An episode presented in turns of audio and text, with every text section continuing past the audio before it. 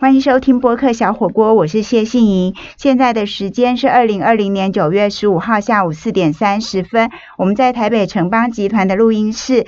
播客小火锅有健康锅、跑步锅、书香锅、人参锅以及国际风味锅等等不同的选择。我们邀请专家好朋友聊一聊健康、跑步、喜欢的书、人生，还有国际上的事。今天的人生锅现场来宾是惠尼元气手作的创办人郭慧娟。慧娟，我们请先和大家打声招呼吧。大家好，我是慧娟。我很想要请教慧娟的是说，从一个职场上的高阶主管，你后来是在一个什么样情况之下进入了手作包领域？现在是专职在做手作包。呃，二零一三年底，我仍然在工作的。职场情况之下呢，呃，公司的同事有一位大姐型哦，她就带领着几位姐妹们，大家摸摸布料，然后她呃用教学的方式啊，教了大家手缝面纸盒，呃，这个手缝面纸盒就是开启了我接触布料的这个开端，所以其实算是启蒙很晚。就是在二零一三年的时候，对对对，然后二零一三年的时候，他不但带领我们做了这个手缝的布料，还带领我们去永乐市场、永乐布市去买布。对对对，逛了一圈，所以我们接触到好多的布料，各种不同的棉布，让我觉得说，哎，这个很有意思，很有创意，也非常的启发我，然后我很激动的就投入了。那你刚刚特别提到棉布，其实也提到各种布料，但为什么特别指出棉布啊？你在永乐市场接触到棉布的感觉是什么？我对于棉布一接触，我就觉得它给人的感觉就是触感上、视觉上都觉得那么的温暖、温柔。温馨有温度，是一个感觉很好的一个布种。其实相较于一些现在的呃尼龙布啊、塑胶布、防水布，不同的一些人造人造质料的布来说，我更偏爱棉布。嗯哼，所以你其实就是无意间被吸引了、被开发了，然后从当时。兼职着做，然后后来离开了职场，现在全职在做。但是我很好奇，就是说在职场上啊，呃，有很多的团队啊，你的同事啊，那那个工作的模式跟现在自己一个人在做手作包有很不一样的地方。那你从这个转换当中有没有什么挑战或困难？其实我。蛮幸运的，做这个手作包一直都是以兴趣的方向来进行。那兴趣的方向就是自己想做什么就做什么，非常的自由，也非常的创作。那蛮幸运的，就是我所搭配出来的，还有所制作出来的这些呃手工包包，在市场上受欢迎的程度还蛮好的，就超过你原本的想象吗？对对，所以其实我一直一直以来手边都没有什么积压的库存量，那所以也没有库存的压力呀。对，也没有库存的压力，然后也让我蛮肯定自己创作的方向。呃，跟风格呢是蛮易于被大众所接受的，嗯嗯，对对。那之前在职场，因为我是偏向于就是财务会计方面的工作，嗯，那这种每年每月甚至每日都要每秒结账，还有资金追赶的压力，还有一些调度啊等等报表之类的一些。呃，这种工作日程哦，其实是非常紧凑的，嗯完全都是时间追着跑，嗯，但是做包包它完全是一个放松的状态，嗯，因为有好多的小细节跟步骤，你要用心慢慢的去做，不能省略，然后也快不得，所以在这种情况之下。当我兼职做的时候，它其实让我很大的一个舒压哦，让我很大很大的舒压。对对，了解了解。那其实你刚刚有提到说，一个是职场上是快嘛，然后做手作包是快不得，也就是要慢。对对。但是我相信他们有共通的地方，就是你也提到了，是都要很注意各种的小细节，特别是你做会计的部分，那很多都是数字，错不得的。然后在这个一针一线当中也错不得。那我会这样讲，就是因为我想要接下来问一个问题，就是手作指的就是一定是全部都要手缝吗？现在的手作其实与日俱进哦，已经不再是过去那种手作的概念。嗯哼，其实手作如果有工具的辅佐，那就会更精致、更完美。所以以手作包包来讲，已经不局限于过去完全手工缝制这样子的状态，所以有很多辅助的工具，包含缝纫机啊等等之类。因为连缝纫机都有很多款的缝纫机，所以呢，呃，目前来讲，家居型的缝纫机就帮忙很大了。那在佐以一些人工的素材成分在里面的话，其实就可以成就一个所谓手作包独一无二的一个成就感。所以手作的核心重点在于它的独特性跟克制化，是这样吗？呃，不一定，它真的都是从头到尾用手工。是是是，它的独特性还有其实手作。从它布料的挑选、颜色的搭配、材质的搭配、素材、规格、尺寸，嗯这些其实都是呃创作的元素之一。嗯，因此我们混合起来之后产生出来的那个跟工厂一一次生产同一款包包几万个那种概念完全不同。大量生产的那概念完全不同。哦，对对对。那。其实手做的东西有很多种啊，像我们房间会看到说手做的香皂啊，手做的各种东西，即使以布料来讲，也可以做成各种不同的手做包或是手做杯垫等等。但是为什么慧娟郭慧娟她对于手做包包情有独钟呢？休息一下，我们马上回来哦。欢迎回到播客小火锅，我是谢杏莹。今天的人生锅现场来宾是惠妮元气手作的创办人郭慧娟。刚才慧娟跟我们说到了，她接触到棉布的时候，二零一三年到现在七年，她永远都记得那种温暖、那种感动。那我们很好奇，就是说在棉布或是各种布料可以做的各种可能性的成品里头，为什么慧娟特别会对包包情有独钟？是这样子的，因为我从第一个面纸盒开始就接触了立体物件的制作，然后呢，对于家饰品，什么桌巾啊、杯垫啊等等之类，我的兴趣没有那么高。然后制作衣服又是特别高的难度，有专门的学问。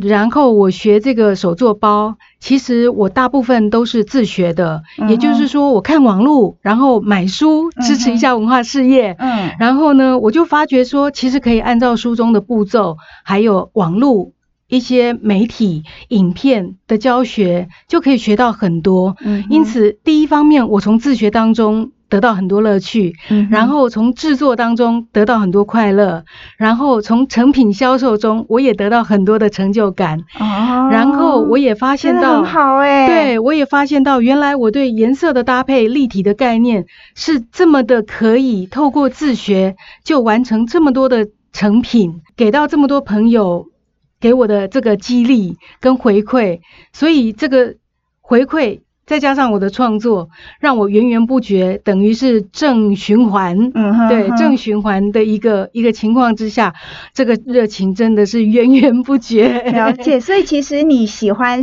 的是立体的创作，是，但是衣服可能对于你全部都自学来说又太困难了，所以你就选择了一个包包。对，所以你开始做各种各种款式的包包。对，各种款式包含肩背包、斜背包、双肩背，还有这个有一种最近流行的胸包，然后小的手拿包、小钱包，这些通通我都尝试。那你通常都是先？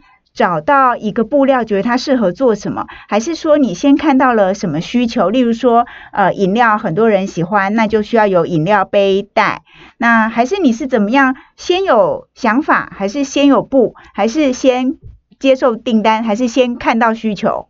这些其实真的是多方面的，因为随着接触的多，然后看到哪些包包会觉得，哎，自己。可能可以试着把它做出来，然后就去找相应的材料跟搭配的图案。嗯，然后有一些布料，你一看你就好喜欢哦，好可爱，好美，好有气质哦，你就会很想把它做成包，再去构思做成哪一类型的包。嗯哼。然后也因为我也接了蛮多的客订，所以客定的客人他们也会给我一些回馈，觉得说，哎，什么样的包包他们希望加一些什么样的功能，他们就可以更好用、更适用。所以这一方面，其实我觉得成就感也很大。对，就是跟大家互动过程。对对对，互动的过程，而且我完全是那种，你跟我聊了很多之后，你没有跟我下订单，我我其实都觉得 OK。但是很多客人他们反而会觉得说我是不好意思，很有没他我不知道他是不是不好意思，但是他会觉得我是一个很有耐心去沟通的人。嗯哼。所以其实我蛮多客人是因为互动过之后，他们觉得哎找我做好像可以沟通的更好。嗯。因为我一向觉得东西一定要沟通到双方觉得 OK。好，那在我裁布之前。所有的改变我都还可以接受，嗯嗯，对对对，所以这个是很自由的感觉。对啊，所以其实，在做一个包啊，它不是只有一块布嘛，因为你在沟通的时候，大家会有一些需求，那些需求可能会需要。扣子啊，会需要拉链啊，会需要各种各样的设计。那特别是拉链，我觉得它很复杂。有的拉链会变成装饰，那有的就是实用的。到底就是配件呐，呃，拉链呐，那布料的本身有没有哪个部分是最难做，然后克服了以后最有成就感的？这个我一定要讲一下，这个是拉链。拉链这件事情啊，可能是很多手作人呢的梦魇。对对对对对对对，因为拉链本身呢，它是双边的，它有拉尺跟拉布，都是双边的。那在这个拉链的双边，你要分别车上或者是缝上布料，然后还要对齐。然后拉链拉上之后呢，这个拉链还不能歪七扭八的，因为要顺嘛。对，还要顺，然后也不能拉让拉链起波浪状等等之类。拉链起波浪状的意思是什么？就是因为你左右在缝制的时候，那个松紧度没有调好，没有控制好，那这样就不好拉，也会不好拉，但是也会拉成波浪状，各种情况，最后让成品自己看了都觉得很摇头这样子。所以你喜欢。把拉链，呃，应该是这样讲，就是当你把这么困难的拉链设计在你的包包其中，然后它增加了功能或增加了美观，你会觉得很有成就感。这是一定的，而且我当初克服拉链这件事情哦，我觉得也是蛮蛮机缘巧合的。有一个手作老师曾经说过，不会做的技巧，做它一百次。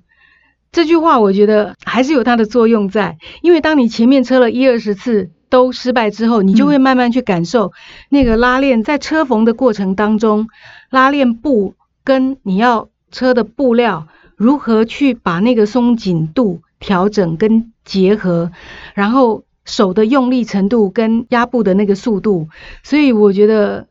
我其实是大概经历了快一年左右，都不敢制作有拉链的东西，哎，创伤那么深？对对对，创伤很深。手缝还可以，可是，一车马上就歪七扭八。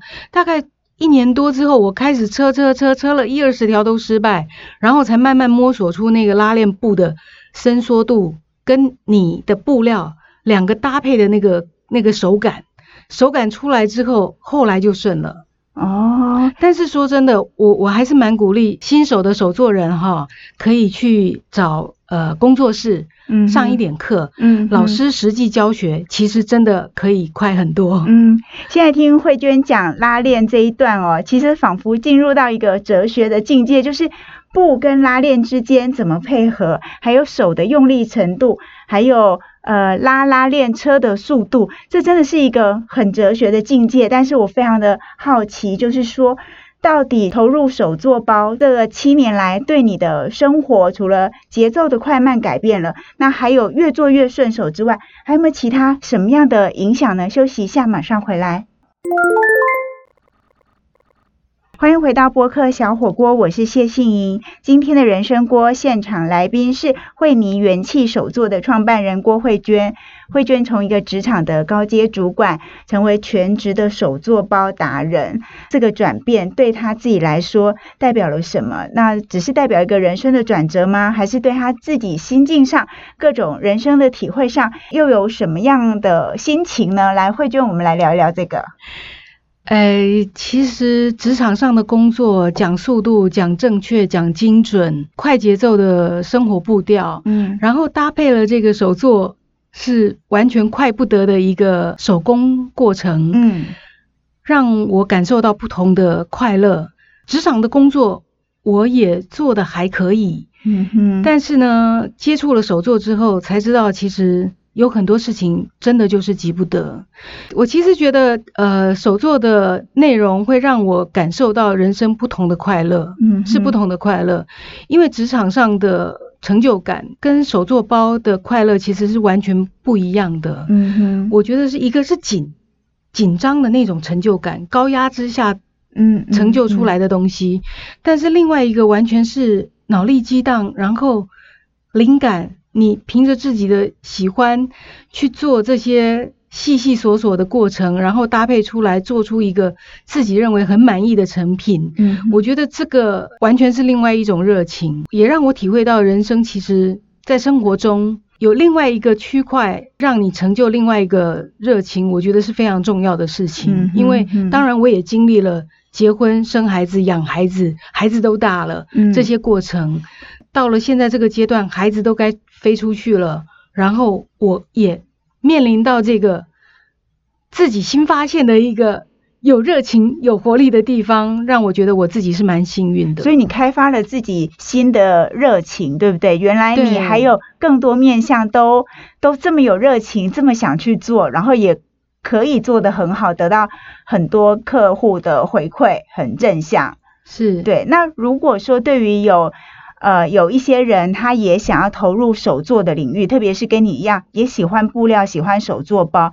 你除了刚刚提到说，呃，可以去找老师学习之外，还有什么其他的建议你会跟他们分享呢？是这样子，因为新手新手手作人通常都会。看到也是看到布料，然后可能被它的花纹啊、花色啊搭配所感动，然后我觉得它那个图案太可爱了，我一定想要做一个自己的包等等之类的。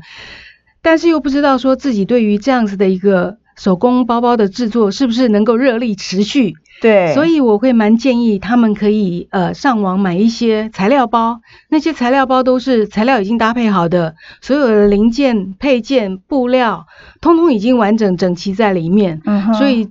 让自己先完成一个包包，我觉得这是一个第一步，测试自己到底对这个做包包有没有兴趣，有没有耐心，真的慢慢做，一针一线，慢慢的把它所有细细琐琐的都做完。对对对对对。那当然呢，这个呃材料包的制作，这个是方法一。嗯。那方法二的部分。也可以在网络上，就是多看一些呃网络的影片，然后也建议大家有机会的话，可以到工作室参加一些制作一个或两个简单的呃布料制作。